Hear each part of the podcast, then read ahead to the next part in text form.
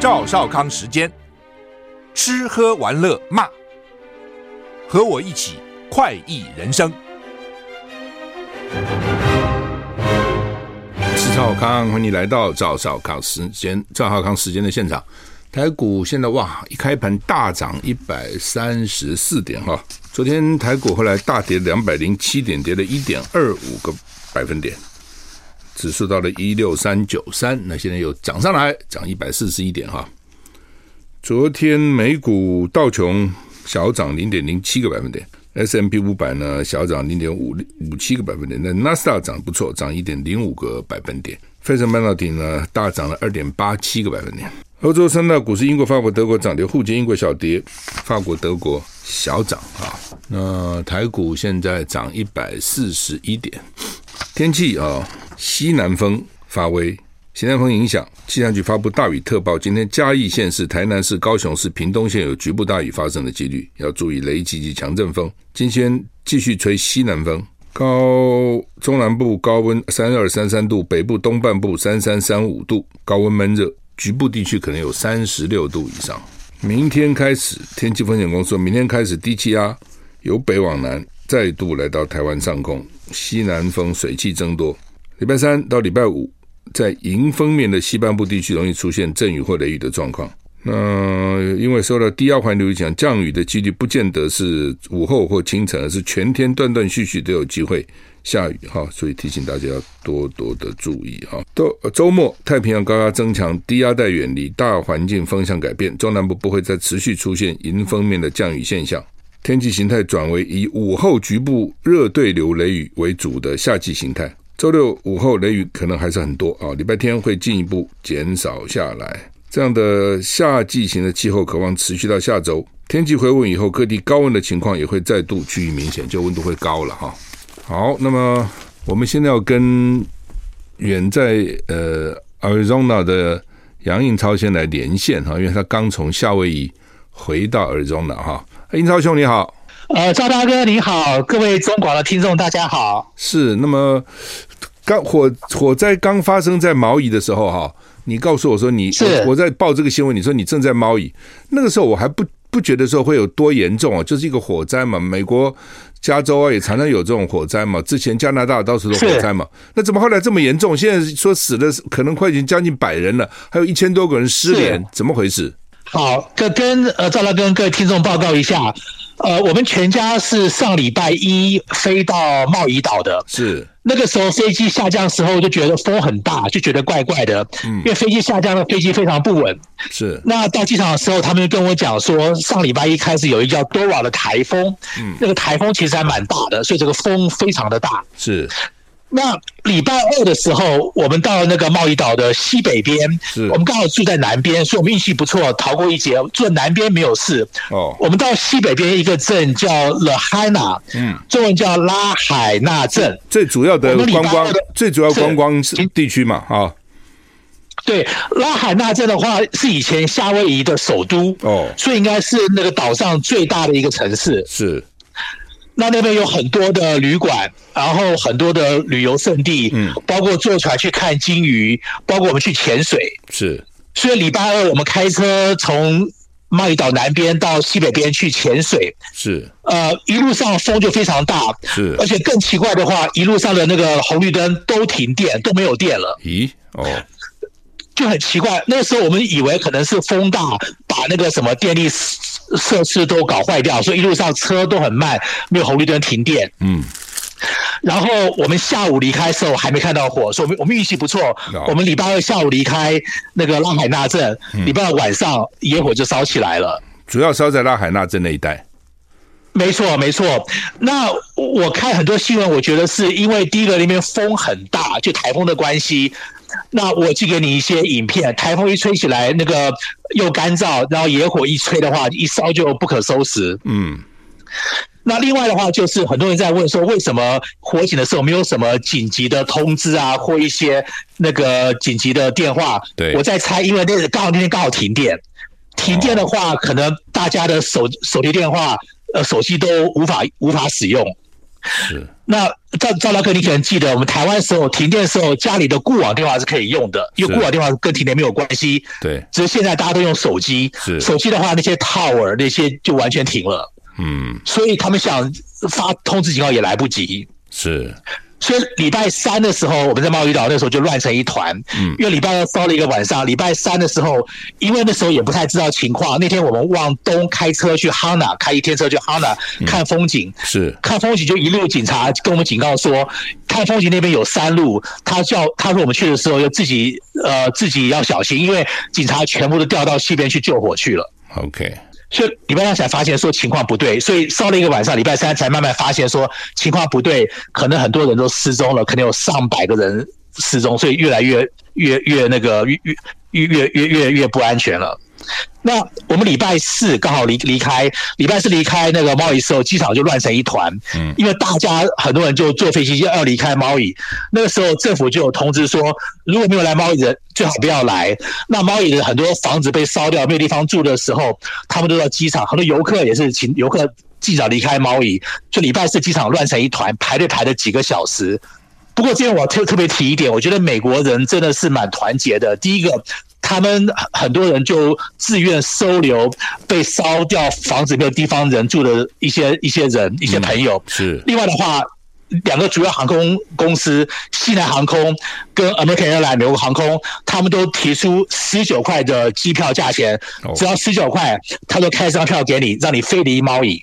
所以我觉得他们飞机公司也蛮有良心的，给你十九块美金，一般你可以离开。一般要多少钱？一般要几百块美金吧。呃，通常的话可能快一百，就是、嗯、就是因为那个夏威夷有五个小岛，通常岛岛跟岛飞的话，差不多可能几十块，快一百。是。那他的目的就是想知道说，让猫姨的不管是呃住客或者是游客尽快离开，所以他就开了十九块的机票价钱，让大家早点离开。嗯。所以礼拜四的机场就非常的忙碌，非常乱成一团。嗯，没有没有故意去发这个国难财，就是嗯。哎，真的没有，我觉得美国人真的蛮有良心的。我觉得现在大家有钱出钱，有力出力。像我从猫椅飞到哈纳鲁鲁之后，呃，那边到处都有人，很多人在捐款啊，然后捐一些物品就送到猫椅去，呃，去救难。还有很多人说，大家没有空，不要去猫椅凑热闹，把猫椅一些一些 resource、一些资源都留给当地的居民跟当地警察。所以我觉得，其实虽然是很不幸的事情，我觉得这美国人真的是蛮团结的，而且。没有人发国难财。嗯，现在还不知道情况怎么样，因为说现在还有一千三百个人失联呢、失恋有可能是，没错，嗯，有可能是手机啦，通讯不好，但是也不知道跑哪里去的这些人。真的，对，因为刚才有提到，因为可能停电的关系，所以手机的话也连不上。嗯，那很多人因为猫，因为那个我刚刚讲那个岛就是叫呃拉海纳镇，就是贸易的西北边。西北边的话，那边呃很多就就在海边，很多人就在海里面呃就在躲火灾。那很多人可能也趁这个时候就飞到别的地方去了，所以很多联络不上。那他们开了很多救难中心，其实我听到很多很多呃受难都是一些老年人，老年人可能像那个养老院，可能呃呃呃行动不方便，他们就是很不幸的就被被烧烧烧死了，很不幸。是，那你们当时你是奥瑞纳是直接飞到贸易去玩，还是从红头路再转到贸易？就我们我们运气不错，因为我们要想去两个岛玩，还好我们先去猫椅，再去哈纳鲁鲁。如果反过来的话，猫椅就就无法去了。就无法去了，嗯。所以因为是因为是礼我们是礼拜一到的，那野火是礼拜二晚上烧起来了。那礼拜三基本上我们我们因为我们住南边跟东边都还好，主要是西北边烧得蛮严重的。呃，顺便提一下，猫屿有有一两个我们那个国父孙中山的公园跟铜像。现在来开启他呃孙中山公园、国父铜像应该都还好，所以应该是不呃不幸中的大幸。是猫屿呃，为什么大家都喜欢到猫屿去玩？好，这也跟您报告一下。呃，夏威夷有五个大岛，是那五个大岛最有名的话就哈纳鲁鲁，是哈纳鲁鲁的话就是什么 Waikiki Beach 啊，就最就最繁荣的岛。是欧胡岛吗？很多人觉得嗯，欧胡岛没错，就像欧胡岛上面的大城叫 Honolulu，，是就所谓檀香山。只是大家觉得说檀香山就太商业化了，太 commercialized 了，是。大家去夏威夷主要是想看一下海边啊，可能看鲸鱼啊，可能去潜水啊这些。所以的话，其实猫屿的话是刚好是折中，也不会太偏凉。嗯，如果你去别的岛，像什么可爱岛啊，嗯、或者是 Big Island，嗯，这两个岛的话就比较比较就更。更偏凉一点，就更更有那个原始的风光，也不是坏事。嗯，是猫屿刚好折中，猫屿又原始风光，又有他们刚有的呃饭店，而且猫屿很多很漂亮高尔夫球场，嗯、很多很贵很贵的饭店。嗯，所以猫屿通常是大家比较喜欢去的，就不像呃鸥鸥鹑岛那么多呃店啊，商业气氛太浓厚了。嗯。就没想到发生这个不幸的这个大火哈，真的真的，刚好在西北边，所以的话，其实西北边是最是最最严重的。猫乙的，像我们住南边跟东边就还好。嗯，你怎么没选西北边呢？既然那么热闹。其实我们差点住西北边，因为西北边有一个君悦饭店，我们差点住那里。哦，这刚好那个南边有个 Andas，也是也是那个君悦饭店，就两个我们挑一个，就运气不错，挑到没没有挑到南边的饭店。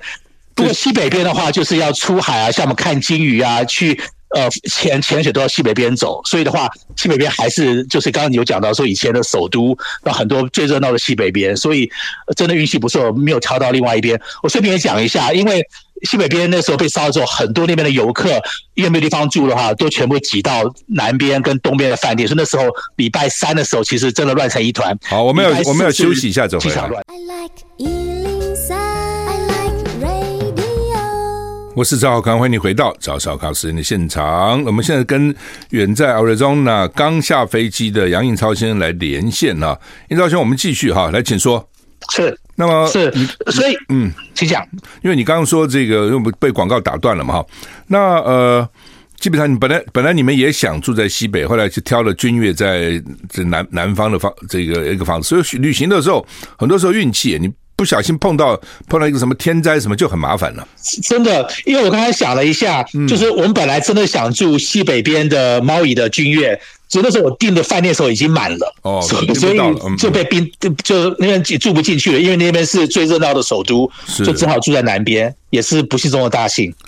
我你多久没有去夏威夷？其实我很喜欢夏威夷，我通常差不多三四年会去一次。哦，我我很久没去了。我现在我刚刚在想，搞不好二二十年了都不止了。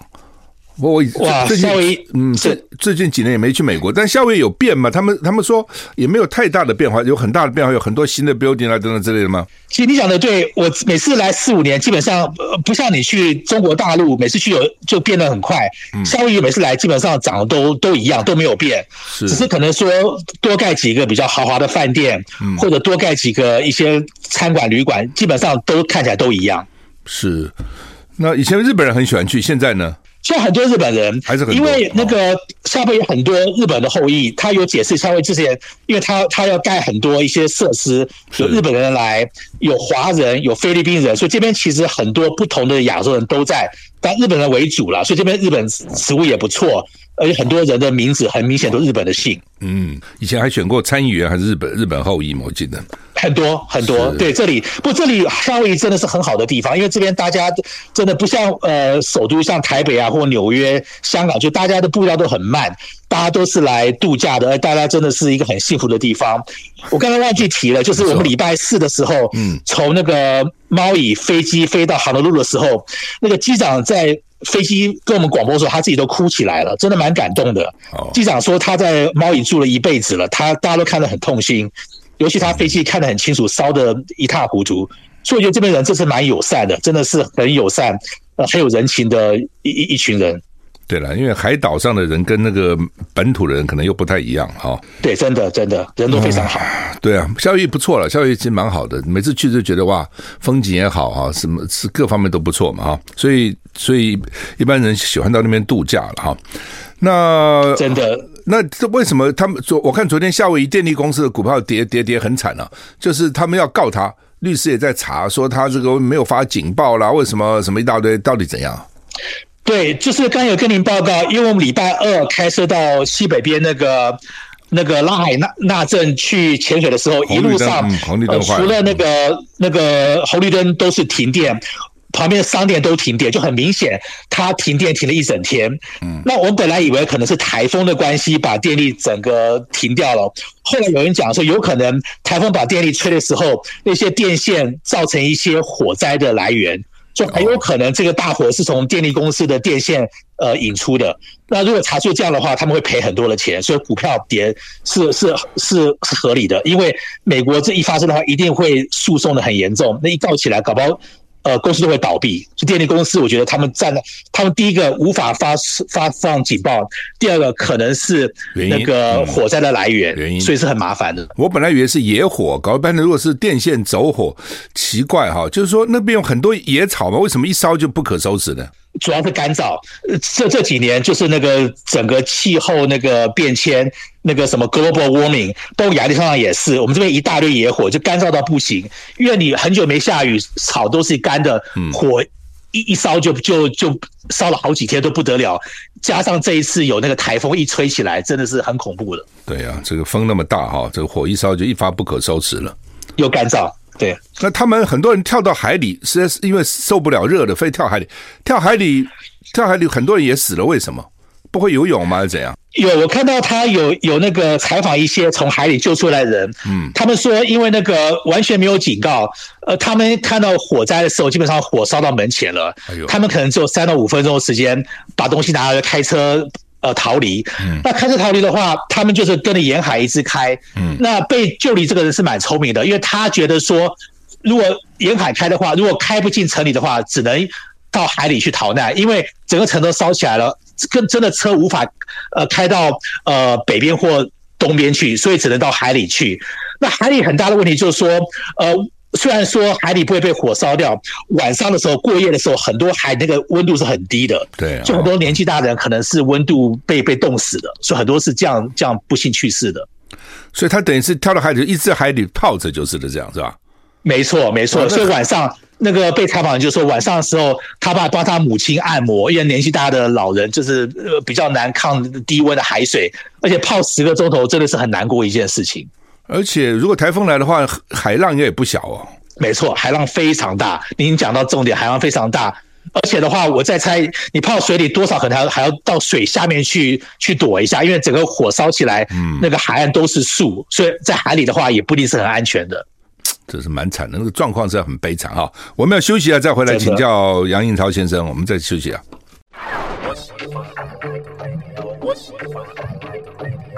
我是赵少康，欢迎回到赵少康时间的现场。我们现在跟远在 Arizona 刚下飞机的杨应超先生来连线的，刚从这个他去毛伊，然后再从 Honolulu 回 Arizona 哈。其实前延长消防，其实我前阵也在想，哇，好久没去夏威夷了，可以可以去看一看。其实夏威夷还不错了哈，也不像美国那么远哈，那比日本远一点哈。那结果呢，如果去的话，就很可能也会去毛伊岛啊。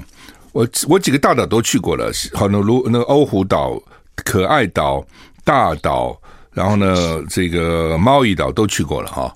那大岛我记得有个火山嘛，那时候火山还爆发，我们还去看啊。可爱岛小小的，但也不错。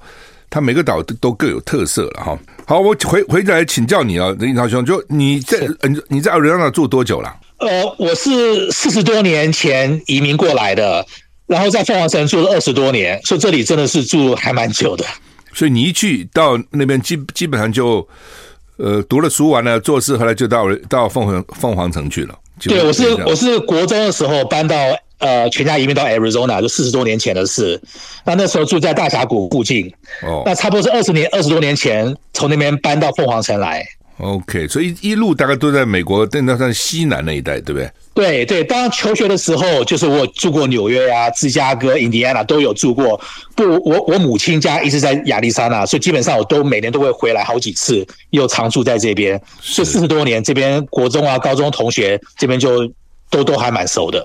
是我去过，当时是我在美国公司，他们训练我去看那边的一些矿了，那边有很多矿。矿，然后那个开矿的机器都很大，那个轮子都比一个人还高大，那个那个那个机器哈，那很多的仙人掌也比人高很多啊，等等，还有响尾蛇啊，都这样上了很热的天气啊。那呃，为什么台积电在那边设厂？我觉得台积电这边设厂最重要的原因的话，就第一个离亚洲近。因为亚洲近当然加州是最好的，只是加州太贵了，哦，所以现在很多 Silicon Valley 呃高科技公司搬到亚利桑那了，因为亚利桑那离加州近，而且重点是便宜，嗯，这边的这边的成本比加州便宜，可能呃可能只有三分之一或四分之一多，地地一大堆，人工便宜。物价便宜，所以我觉得便宜是很重要的。另外的话，就是英特尔，英特尔的话，它二十多年前就在这边设立了他们的晶圆厂，嗯，所以英特尔英特尔在这边设晶圆厂也是因为便宜的关系，嗯，那英特尔这设晶圆厂的话，基本上一些半导体的供应链这边都有现成的，所以我觉得台积电来这边也是一，我觉得也是另外考考量的原因，就是有现成的半导体供应链。可以跟 Intel 一起合作，用一样的供应链。那当然，这边很多科技公司，像以前的 Motorola，像一些那个晶片公司，像 NXP，所以这边其实半导体的产业还蛮多的。我觉得重点还是因为这边物价便宜，离亚洲近，而且的话就是其实地一大堆，所以的话这边基本上高科技已经二二三十年了，都都已经还蛮成熟的。它地沙漠地带对不对？沙漠地带一片都是地，一看过去一一望。都都是地，所以这边的话，很多人觉得说来这边炒房子啊、房地产，我觉得其实还好，因为这边地太多了，所以基本上 怎么盖都是盖不完的。那沙漠地要建厂或等等，那个环境好吗？呃，其实环境没有问题，这个很多沙漠地是可以盖的，而且其实呃也跟你报告一下，这边其实农农作物还蛮蛮蛮不错的，像这边的棉花是全美的棉花中心。这边种很多玉米，所以这边虽然是沙漠地，这边农农作物其实成长的蛮多的，并不是像很大家觉得沙漠地什么都不会长出来。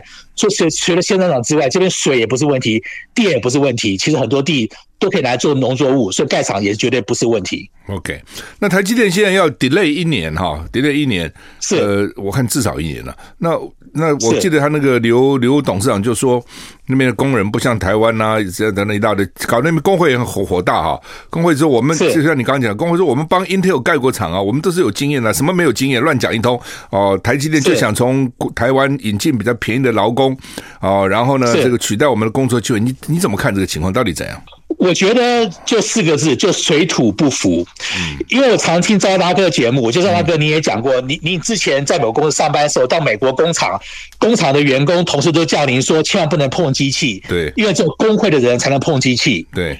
我觉得台湾台积的人对工会完全不了解，嗯，因为那个也跟你报告一下，我家正对面就就是英英特尔的晶圆厂，我家正对面，OK，那从这边开车到台积电的话，要开一个多小时，是，算是凤凰城，其实开车开蛮久的，嗯，那我家正对面我就最清楚了，英特尔我对正对面的晶圆厂。现在盖得如火如荼，每天货车进进出出的，又挖地铺电线，又铺水管，就他们其实工人一大堆。嗯，其实工人真的很有经验盖晶圆厂。嗯，反而的话，我在台积电去过几次，他们工厂外面都是空空的，都是很静悄悄的。嗯，基本上没有什么进度，所以我觉得真的是水土不服。跟工会，我觉得他们协调可能有一点问题，因为他们想把台湾这套拿到美国来是完全行不通的。不管说是价钱，不管说是溢价。或合同，或法律，或一些当地的一些什么能源啊，一些那个呃环境的法，或者是什么那个那个什么工时加班之类，我觉得真的是水土不服，就把当地的工会都惹毛了。他们工会常在电视上骂台积电的人，因为就是他们觉得很不公平，因为明明他们帮英特尔盖得这么好，又这么顺利，台积电就是很明显的，其实我觉得是管理的问题。那另外的话就是。我们这边碰碰到很多台湾来的呃朋友，台湾来工程师，很多台积电工程师跟我讲说，他们一个礼拜七天，他们基本上是上四天班，休三天假，嗯，因为他们工厂盖不起来，他都没有什么事情做，嗯，所以里面现在很多机器到了都装不起来，嗯，打比方来讲，像一些机器一些管线，嗯，需要输送化学原料一些管线都盖不起来。只能从台湾，好像最近找了五百个人要过来，嗯，那这五百个好像他们的签证也被被美国阻挡了，嗯，所以我觉得重点还是说，台湾公司到美国来没有这边盖厂的经验，当地人生地不熟，呃，管理也不行，水土不服，把台湾那套拿到美国来是行不通的，所以我觉得真的是要要调整很多状况，要不然的话，其实后面还很多问题会发生。他们当地的居民工会就向议员去请愿。说呢，不给台湾这五百个人签证，是他们来就要抢美国人的工作，压低工资，所以不要给他们签证，所以很蛮蛮麻烦的。真的，因为当地工会其实就赵大哥，你你你这赵大哥你就很清楚，工会的力量真的很大了。千万不能得罪工会，他们一罢工起来不得了了，连英特尔都不敢得罪工会，所以我觉得台湾公司真的对美国水土不服，真的要多了解一下，因为这台湾那套来美国是完全不行的。虽然说台湾来了很多呃台积电的一些供应商啊，一些 supply chain 这个都有来自，他们也是碰到一样的问题，这边人真的不好找。连我家的园丁很扯吧？连连我家园丁的儿子都去台积电帮忙盖厂。OK，我们找不到。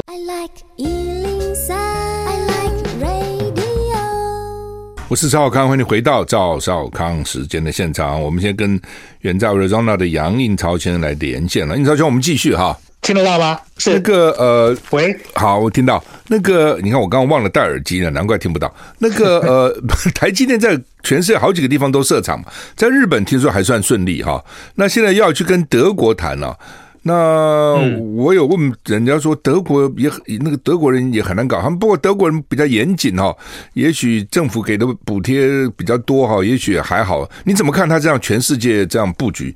那将来会不会影响到母公司的利利润呢？呃，绝对会。其实我之前写了好几篇文章，我觉得台积电离开台湾是对公司不是一个好事情，尤其对 EPS 对营收或获利来讲，因为那个，因为晶片是个很小的东西，在台湾那么健全的供应链做好之后，其实空运到各地，其实呃运费其实不贵，而且又很快。但很明显，到美国、德国或日本是因为政治关系，不是商业关系。因为商业绝对划不来的，因为成本又贵。打比方来讲，你想一下，在凤凰城这两个厂，明年、后年才开始营营运，也就是说，这三年全是费用，完全没有利润，完全没有营收，全是费用。那这样的话，对他的那个 EPS 绝对不是好事情。你日本。德国也是一样，就说那边你人生地不熟，找不到供应链，人又难管理，而且那个成本又高，所以真的是我觉得可能是不得不啦。可能有些政治因素我并并不了解，从商业因素的话是完全不合理的。嗯，那现在因为台海，他们说台湾危险呐、啊，打仗啊，这个风险很高啊，所以都需要台湾 Plus One，各地都要不只是台积电了，其他工厂都叫我们在别的地方设个厂，那将来搞下去会怎样呢？是。哎，这样的话，各个厂的成本不都增加了吗？不只是台积电了。对，绝绝对增加，因为在台湾有群聚效应。就台湾除了人工便宜之外，什么都方便，什么效率都高。群聚效应，你把东西分散的话，就没有这个群聚效应了。所以第一个完全都高。嗯，而且的话，之前人家说台湾就像细盾，因为台积电在台湾的话。大家一定会保护台湾的安全。你把台湾东西都拿到国外去的话，台湾就没那么重要了。所以，真的战争的话，其实他们有美国也有，德国有，日本有，他们对台湾可能就没有那么重视了。所以，我觉得真的是很多政治因素。当然，这我是外行了，不过我觉得政治因素应一定是占全呃大部分的原因。商业是完全不合理的，而且把台湾整个呃谈判的筹码都削弱了，真的是我觉得是一个很不幸的事情。他们说将来希望说这个。不要在台积电在美国的生产，就美国的公司来买，而且按照美国的成本去买，有这样的可能吗？呃，我觉得这完全不可能的。这讲的是好听，我觉得真的是骗一些不懂的人。因为你想一下，像我拿苹果来讲好了，苹果的话，它一定要买最高端的制程，也就是说，呃，三纳米或两纳米。那三奈米、两纳米的话，都是在台湾做的啊。那个凤凰城做出来的时候。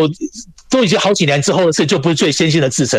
所以最先进的话，一定从台湾买。就苹果一定从台湾买。嗯，那从美国买的话，我觉得很多还是政治因素，让美国人觉得说，好像在美国生产、美国制造，给美国工人的机会，这都是政治因素。因为这都是比较呃比比较那个成熟的制程。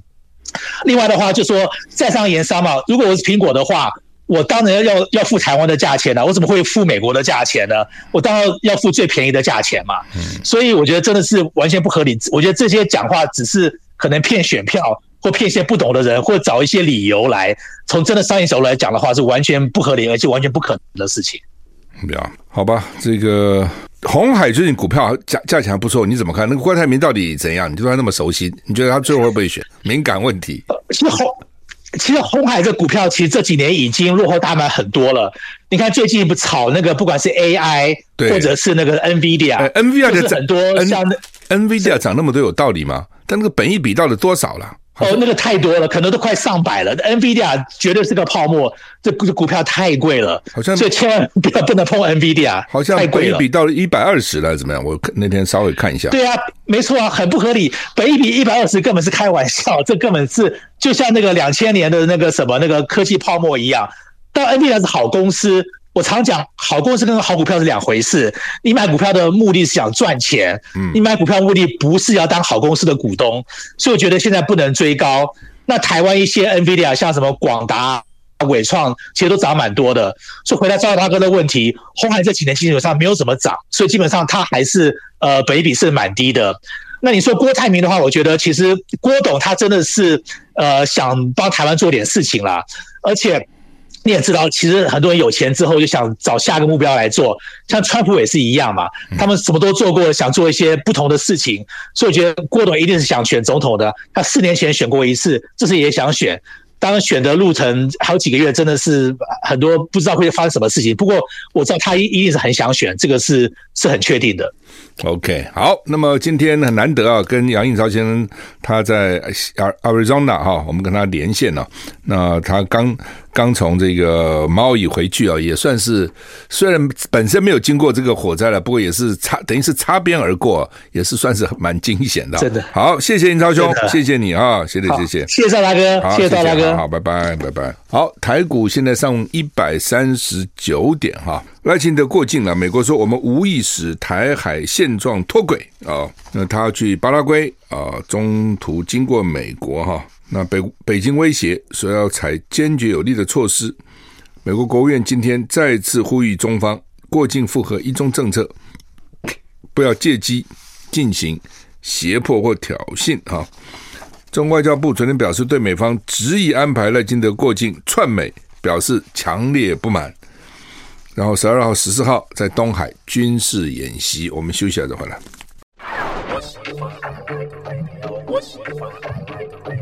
我是赵少康，欢迎回到赵少康时间现场。台北台北股市上涨一百四十四点哈，嘿嘿，他们还有一个排名，排什么名呢？上班装忙哦，就是明明没事啊，或是说其实没那么忙啊，但是看起来很忙。我很忙，我很忙哦。那亚洲国家员工呢？很多人上班在装忙。他们说亚洲国家哈，好像看起来大家很忙，很认真。一个全球性的调查报告，亚洲国家员工上班很多都在装忙，花在表演性工作。什么叫做表演性？英文叫做 performative work。哦，就表演给你看，给老板看，我很辛苦，我在这个地方，我都坐在这里，我很忙。最装的最多的第一名是印度，第二名是日本，第三名是新加坡。就是他们是看起来很忙，但是做的工作呢，其实并没有真正的成效啊。奇怪，印度大概你还可以想得出来，日本跟新加坡，有些日本不是蛮敬业的吗？NB CNBC 报道啊，Salesforce 旗下的 Slack 跟云端问卷调查调查平台 Quatrics 进行了一项全球性的调查，得出一项结论：来自印度百分之四十三，来自日本百分之三十七，跟新加坡百分之三十六的员工，把时间花在表演性工作的比率高于全球平均三十二趴，全球平均三十二趴也不低了啊，差不多就是三分之一的人啊，三分之一的人呢，或是三分之或是员工的三分之一时间是在表演性的忙碌啊。好，所以第一名是印度，第二名日本，第三名新加坡，第四名是法国，然后英国、澳洲、德国、美国、南韩。什么叫表演性工作？就是花大量的时间。啊，比如在开会啊，展示团队的成果，而不是做出决策或解决问题，就反正这么混就是了。意思就是说，做的都是一些，并不是真的花在工作上啊，不是花在时效上，而是就虚应故事了啊，就感觉上他很忙，但实际上呢，他并没有那么忙。好，反正员工自有员工的方法了哈，你公司。这个就你要要让员工觉得他的工作是有兴趣的啊，如果他工作是没有兴趣的，那可能啊他就会装忙给你看哈，或是开一些很无聊的会啦，搞一些很无聊的一些行动啦。联合报跟中国时报今天头版头都在登高虹哦，高虹安因为贪污罪被起诉了哈。呃，高虹安说侦查不公开公不公开是个笑话，的确，他当时在选新竹市长的时候呢，这些消息就一个个漏，一个个漏，一个个漏出来哈。我就是真不不觉不能不解了，真不真不解哈，就是你检察官，你去查你的案嘛，你干嘛把这些东西哦一个一个人丢出来，而之后还丢给一些媒体，丢给一些周刊去登？啊、那你知道什么意思呢？就是说他要设法让这个这个社会的氛围觉得这家伙是坏蛋，这家伙恶劣，哦，所以我起诉他，不冤枉他，哦，这那那个那理论上讲，你只要起诉书写得好，事实这个事证俱在，人家不会觉得你起诉的不对嘛？那你何必要搞这些这些事情呢？但是他们这我不懂这是习惯怎么来的，还说他自己没把握，到底啊，他这个起诉到底是不是真的站得住脚？好，所以他必须要这种其他的东西加上来。哎，反正高欢的问题就是说呢，这个助理费不少的助理哦，一这个立委哦，议员尤其议员，因为助理费被抓的很多了，他现在是很严的哈，就是你的助理费呢，只能用在助理身上，你不能用在你办公室身上。比如说，有些助理啊，有些这个民意代表就说，好吧。我这个办公室需要选民服务哦，需要或是装潢一下，我就把助理费呢挪用来做这个事情。我也没有，我我没有拿钱，没有到我口袋里啊，哦，我还是做这个这个花在公共服务上面了，这不行哦，就是不行，就是你助理费你就只能给助理用。那高虹安一共四十六万呢，其实也不是有多少钱了哈，有四十六万说被挪了私用了哦，包括这个它又分成两部分了，一部分是公。一部分是私哦，公呢，这个比如说餐饮，有可能时候你要请助理吃饭呐、或是立委有时候也会有一些餐饮嘛哈。礼品啊，你比如送人家什么礼品，花篮啊，比如说谁要结婚的要送个花篮，红包，高铁，其实高铁哈很奇怪，立委坐高铁是免费的，立委坐国内的高铁，我印象我印象里面是免费的哈。